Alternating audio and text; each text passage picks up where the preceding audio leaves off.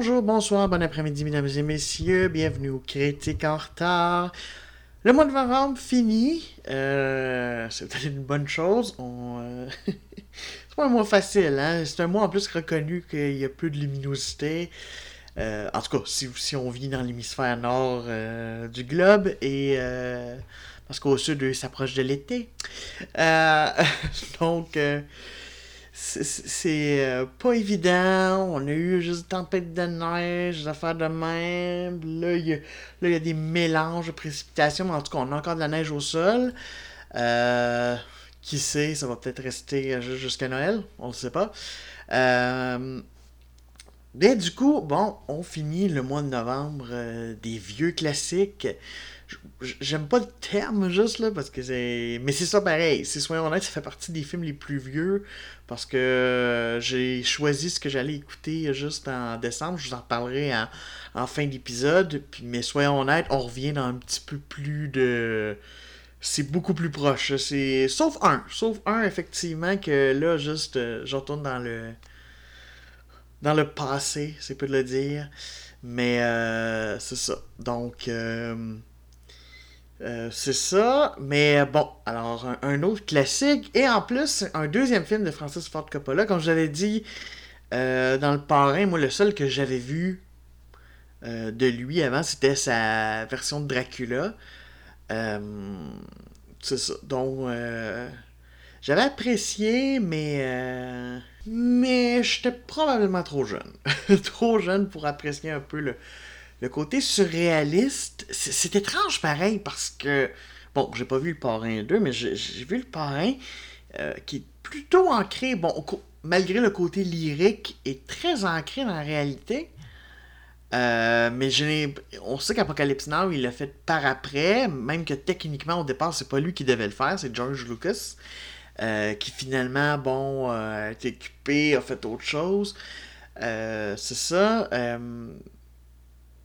Et au bout du compte, bon, euh, il a participé, il a même participé un petit peu à l'écriture euh, du film avec John Milius, qui est un scénariste-réalisateur euh, très particulier, qui a fait différentes œuvres, dont Dirty Harry, tout ça aussi, qui est très très conservateur dans ça. il s'est toujours dit d'ailleurs à l'extérieur un peu d'Hollywood, juste qu'il était plus gauchiste, même si en même temps, en tout moi, je dirais que c'est plus des acteurs, des actrices, des auteurs qui sont. Euh, des réalisateurs aussi, mais déjà là, il y a un peu plus de gens à droite. Puis les producteurs, c'est pas mal tout à droite, là. C'est pas juste. Toujours des difficultés avec ce n'est qu'un repère, juste c'est plus complexe comme n'importe quoi d'autre. Euh, c'est comme dire juste de telle région, ah c'est juste des gens de tel aliment politique. On sait que si on, se met juste à vraiment faire une analyse, c'est plus complexe que ça. Tu peux avoir, c'est sûr qu'effectivement les voix une petite temps plus ouverte et plus euh, sous niveau social. Euh, mais ça reste quand même que, tu sais, on, on, le voit là, regardez combien de temps ça a pris avant d'avoir un film avec une distribution presque entièrement noire, euh, avec des homosexuels juste qui ont des euh, rôles d'action, quoi que ce soit, euh, puis des rôles importants dans les films d'action, des affaires de Tu sais, avec euh, cette idée comme quoi, oh, ce n'est qu'un repère juste de. de liberals, juste comme on entend en anglais, j'ai beaucoup de difficultés avec ça parce qu'il y a plein de contre-exemples aussi. Fait que c'est n'importe quoi. Mais bref, John Milius, c'est ça. C'est pas juste. Alors, du coup, c'est très particulier parce que Francis Ford Coppola a écrit beaucoup de trucs. D'ailleurs, ce qu'il a pas aimé, même si malgré tout, bon, les hommes sont pas en froid, tout ça, j'ai vu euh, une interview juste qui s'était fait, je pense, en 2010. En fond, euh, juste une discussion entre lui et Coppola. Donc, euh, c'est ça. Mais tu sais, clairement, la vision de Coppola, juste Milius l'aimait pas parce que c'est une vision très, très, très anti-guerre. Euh, alors je pense que Milius voulait mettre plus. que ce soit un petit peu plus euh, nuancé.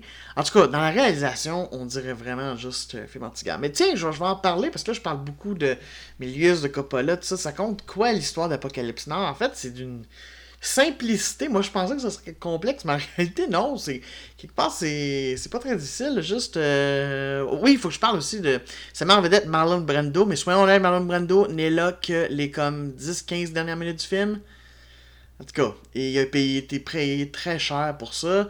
Euh, Robert Duvall, qui lui aussi joue un rôle juste limité euh, dans le temps, mais qui, qui a été marquant. En tout cas, probablement c'est son bout qui a amené le plus de blagues par rapport ou de parodies par rapport à Apocalypse Now dont j'avais entendu. Martin Sheen, qui lui juste vraiment euh, tient le film sur ses épaules, c'est son euh, personnage de Benjamin Willard qu'on va vraiment suivre. euh, tout le long du film. Le, le film commence avec lui d'ailleurs qui est un peu. On voit juste aussi un Lawrence Fishburne. Très jeune d'ailleurs. D'ailleurs, il avait menti à Coppola en faisant croire qu'il avait 17 ans, mais en réalité il n'avait que 14. Mais vu tout le temps, parce que soyons honnêtes, hein, ça a été un des. C'est reconnu pour être un des films où il y a eu le plus de, problèmes juste à Hollywood. On a à peu près tous les problèmes qu'un réalisateur peut avoir. Ben, Francis Coppola les a eus sur ce film-là. À peu près toutes. Euh, quand Brando est arrivé, juste qu'il y avait un surplus de poids, il était pas prêt. Euh, il y a des, des corps qui ont été juste euh, complètement défaits par la température. Martin Sheen juste a eu même presque une, une, attaque cardiaque fatale. Il y en a qui, qui- qui consommaient de la drogue. C'était le bordel. J'aimerais tellement d'ailleurs voir le Arts of Darkness, le filmmaker Apocalypse. Euh, honnêtement, j'aimerais vraiment parce que je pense que ça doit être super intéressant. Euh, vraiment, je me demande même si ça serait pas encore plus intéressant que le film, sa fabrication. Bref, ça a été un, un- une horreur. Ça a été épouvantable. C'est surprenant qu'il s'en soit aussi bien sorti que ça finalement. Mais d'ailleurs, au point où c'est comique, euh, Coppola a jamais été totalement satisfait du film. Il a sorti une version Redux. Ok, moi je vous dis tout de suite, j'ai vu la version originale. Euh, j'ai pas vu la version Redux. Puis j'ai pas vu la version qui est sortie euh, en 2019, cette année, pour les 40 ans du film. Euh, qui est en 79 et qui euh, vraiment, en tout cas, il paraît que là c'est comme vraiment sa version où il a coupé quelques affaires de Redux, mais il en a laissé quelques-unes, puis en tout cas, bref, ce serait comme le montage vraiment final qu'il a aimé. Fait que bref, ça a pris 40 ans de faire un film qu'il aimait. Bon, moi j'ai vu la version originale. Donc, est-ce que j'aurais apprécié encore plus avec Redux? C'est possible. Donc, il faut que vous compreniez que c'est pas la version Redux. Parce que j'ai entendu beaucoup dire Ah oui, mais c'est la meilleure version. Mais moi, j'ai accès à la version légale euh, sur Netflix. Et sur Netflix, ben, c'est la version originale. Donc, euh, c'est ça. Ça suit juste euh, Benjamin Willard, qui joue par Martin Sheen, qui se fait donner une mission par, entre autres, Harrison Ford, qui est là aussi un petit, petit, petit rôle dedans. Probablement aidé du fait que George Lucas, juste un peu au départ, devait euh, réaliser le truc. Tout ça pour dire juste que c'est ça. Il se fait informer qu'il y a un colonel qui est devenu complètement fou dans le coin juste euh, du Cambodge. euh, qui s'est mis juste à faire une espèce de guérilla folle parce que pendant la guerre du Vietnam. Et donc, euh, d'ailleurs, c'est intéressant parce que le film est sorti à peu près quoi Si je me rappelle bien, cinq années après la la fin juste de la guerre, donc euh, une guerre extrêmement controversée, où beaucoup de gens disent qu'est-ce que vous faites là? Bref, euh, c'est ça. Euh, Donc, euh, c'est c'est ça. Donc, il faut que. Ça va être une quête, en fait. Il va partir avec un petit groupe. euh, ça. Il va partir avec un tout petit groupe de, de, de soldats pour. euh, à qui d'ailleurs il dira même pas, parce que c'est comme une mission top secrète. Parce que littéralement, ce qu'on lui dit, c'est. euh, il faut que tu le tues. Et, euh, et il hésite parce que il commence à en apprendre sur le bonhomme, juste en lisant le euh, scénario, quoi que ce soit, puis il se rend compte juste que, euh, ben non, euh, dans le fond, juste, euh, il est pas juste. Fait que, bref, il est avec beaucoup de d'ambivalence, et donc ça va être cette quête-là qui va l'amener juste à éventuellement rencontrer juste Walter Kurtz avec moult péripéties et problèmes qui vont. c'est ça. Donc, euh, ouais, c'est ça. C'est un drôle de film. C'est un film Tu sais, si Dracula avait des petites parties surréalistes, reste que c'était entre. Là, c'est vraiment. Rien que le début est carrément juste un peu halluciné, presque, parce qu'il y a toutes sortes de juste de. Euh, c'est ça. Euh, avec toutes sortes d'images, entre autres de bombes qui tombent et tout. Euh, et là-dessus, juste, c'est ça, il y, a vraiment quelque chose. En fait, j'ai l'impression que le film est littéralement un cauchemar sur une, sur une période de deux heures et demie. C'est vraiment juste le feeling que ça me donne. C'est le sentiment qui m'est sorti. C'est-à-dire que personne il est bon, personne il est mauvais. même le personnage principal, tu vois, qui, qui, qui est fucké, mais il faut dire aussi une chose, c'est que, euh, entre autres, j'ai appris que, en fait, euh, à ce moment-là, Martin Sheen était un petit peu, je sais pas s'il était défoncé, quelque chose, il était à En tout cas, il capotait un peu et Coppola a décidé de laisser tourner et de prendre des images. déjà, tu fais Ah, ouais, ok, quand, tu vois ça après, ok, c'est comme un peu. Euh, enfin, quand tu vois ça après. Il y a un côté. Il, a dit d'ailleurs qu'il avait été influencé par euh, Werner Herzog, dont euh, Aguirre, euh, La colère de Dieu, quelque chose de même, juste le film de, le film de 72. Puis effectivement, tu sens ce côté-là un peu guérilla, on va aller juste filmer dans une jungle. Soit en passant, ça n'a pas été filmé au Vietnam, mais à Manille. Mais tu sais, c'est très. quand ça reste quand même qu'on reconnaît un peu le côté Asie du Sud-Est et tout ça. Et donc, il y, a vraiment quelque chose à ce niveau-là. La, la... Ce qui est intéressant, c'est ça, c'est tous les personnages qui. Euh, il y a entre autres le personnage de, de, de chef. Euh, qui. Euh, c'est. chef? Ou c'est. Ouais, c'est ça. Personnage de chef. non pas chief. Personnage de chef qui est dans le fond un gars qui a étudié la cuisine en France, puis une affaire de même, puis que qui a été pogné dans le fond dans cette gala, qui a été obligé un peu de s'embarquer, puis qui vit, des affaires, puis qui fait eh, Je voulais pas ça, je voulais pas ça. Euh, c'est ça. Bref, euh, il y a vraiment ce côté absurdité des destins, absurdité parfois même des personnages, parce que, tu sais, le, le, colonel Bill Kilgore, le fameux euh, J'aime ça sentir l'odeur du napalm au petit matin, euh, qui est joué par Robert Duvall. Il y a quelque chose à ce niveau-là, parce que tu fais Hey, t'es conscient que t'es des personnages de Napalm, tu plein, plein, plein d'innocents. Euh, tu sais, oui, ça tue des ennemis, mais ça tue aussi un vrai d'innocents. Mais il y a un côté comme. Plus on rentre là-dedans, plus on a une certaine folie. Et c'est vraiment ce qui est représenté.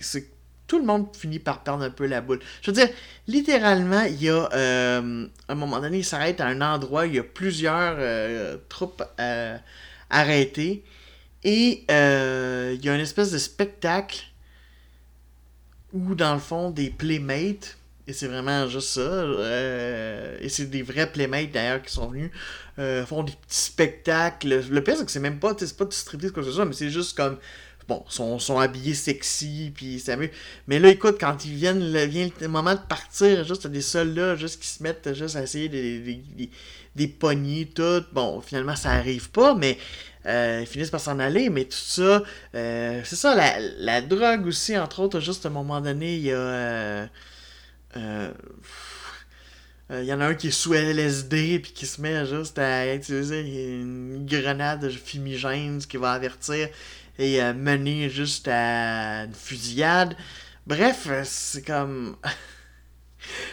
Il y a vraiment une espèce. C'est le côté folie des hommes. Le vraiment côté folie des hommes. Il faut dire, j'ai regardé ce film-là, j'étais tellement fatigué. C'était quasiment, je, vais faire une sieste d'après-midi. C'est rare, d'habitude, j'haïs ça ou quoi que ce soit. Il y avait quasiment un côté, je vais me. Puis du coup, ben, j'ai fait, ok, mais c'est vraiment comme. Euh, bon, je me suis pas endormi du tout, quoi que ce soit, parce que ben de la difficulté à m'endormir sur un film. Euh, autant je connais plein de gens qui arrivent très bien, moi, euh, en tout cas, faut que je sois vraiment, vraiment, vraiment fatigué.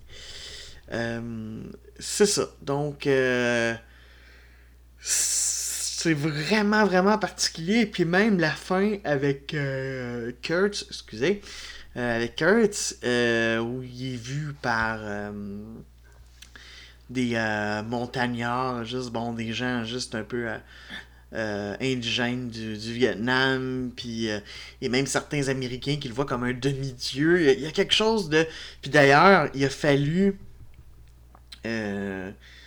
qu'il filme un petit peu dans l'ombre, parce qu'il y a eu quelques problèmes, évidemment.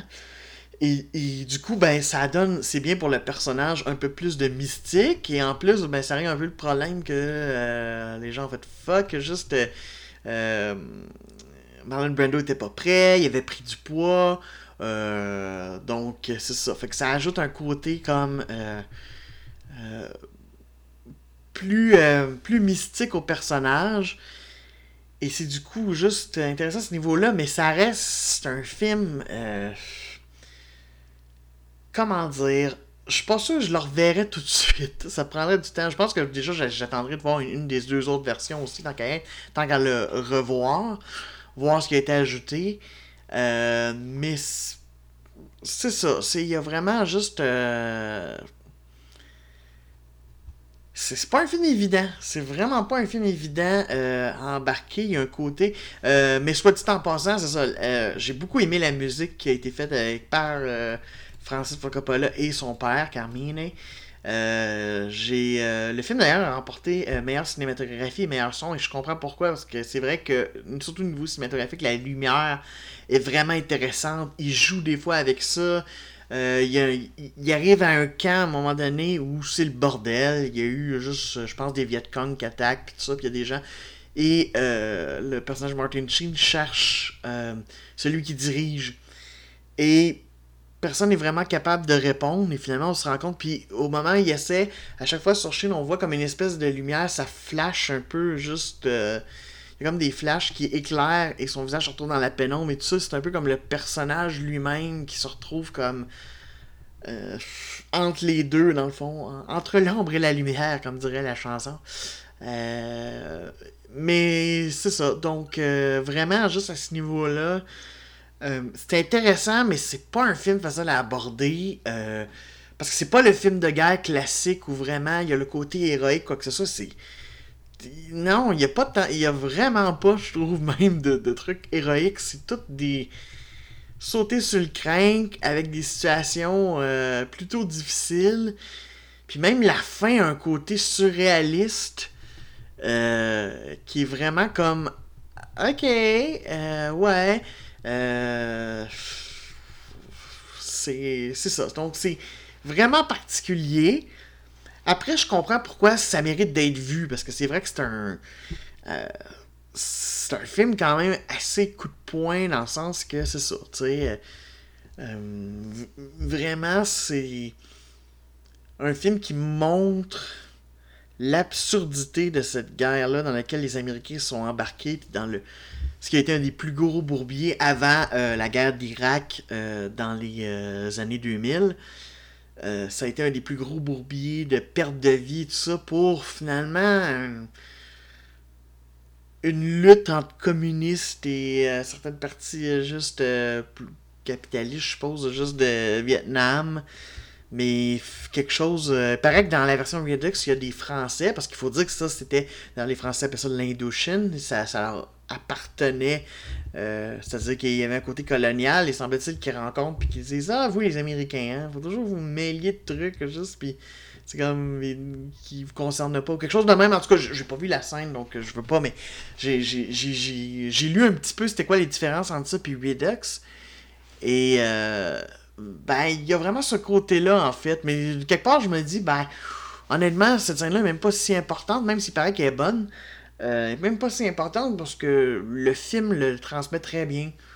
Donc à ce niveau-là, je vois pas en quoi juste vraiment entendre des Français le dire aurait été mieux, à part que à la limite ça sert juste le côté oh c'est bien euh, euh, ils sont anti-américains quoi que ce soit. Donc c'est ça. Fait que c'est, vraiment un film difficile à aborder, mais je comprends sa, sa portée culturelle, sa portée historique.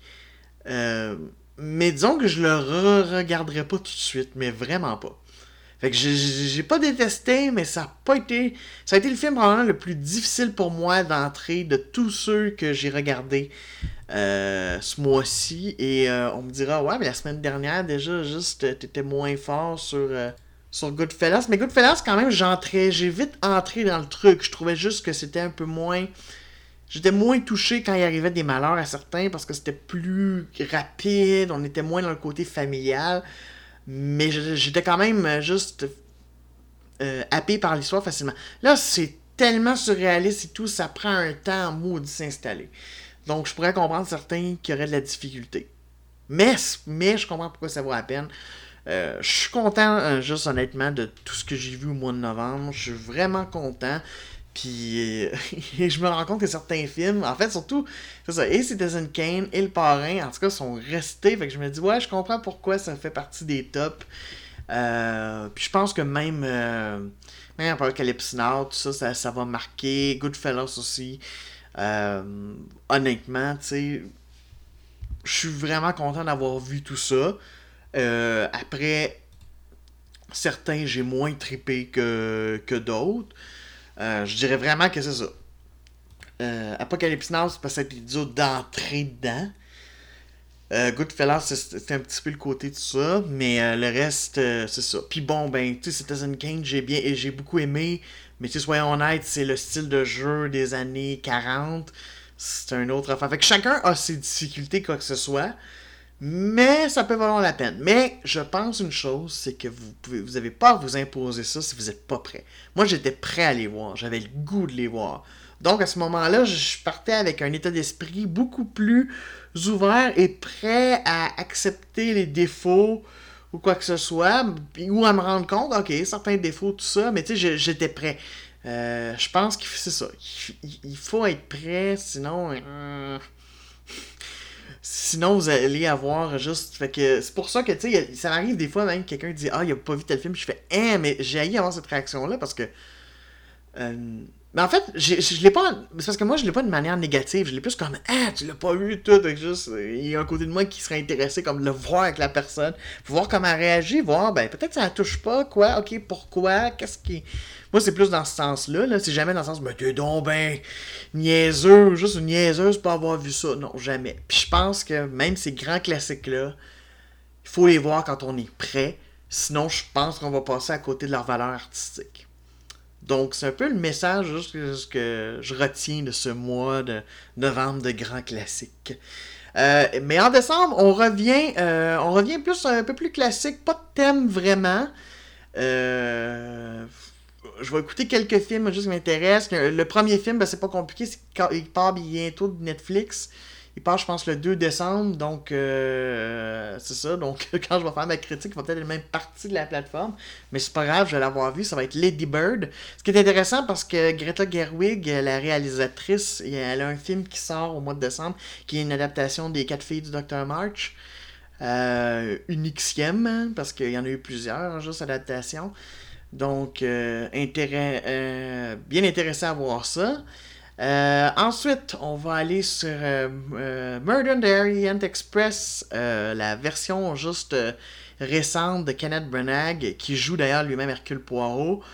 Donc, curieux aussi de voir ça. Ensuite, on va aller un petit peu plus côté magique.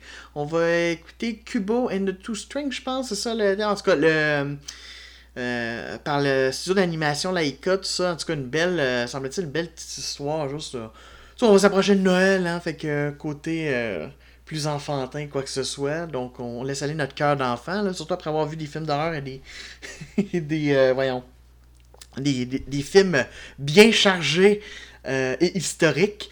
Donc, ça va nous faire du bien, un petit peu, de, un peu plus de légèreté. pour la semaine de Noël, juste, il, va, il va y avoir White Christmas euh, quand je disais un des plus vieux films, là on retourne juste, on va retourner juste vraiment à, une époque et euh, c'est ça. Donc euh, j'ai toujours été curieux de voir ce film juste que ben, dont la, chanson, euh, bon, on a tout entendu White Christmas. bon, ben, ça, ça sera parfait pour Noël.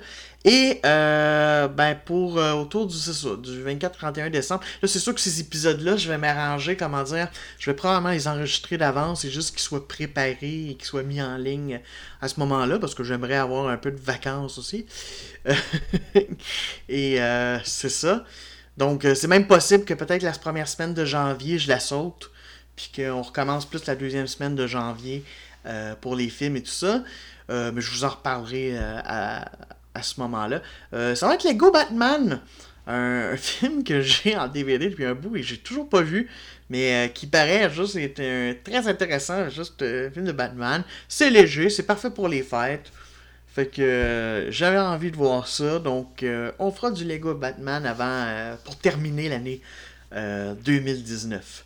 Donc voilà, alors comme vous voyez, j'ai beaucoup de retard à rattraper, donc je vais aller faire ça et moi je vous dis ciao!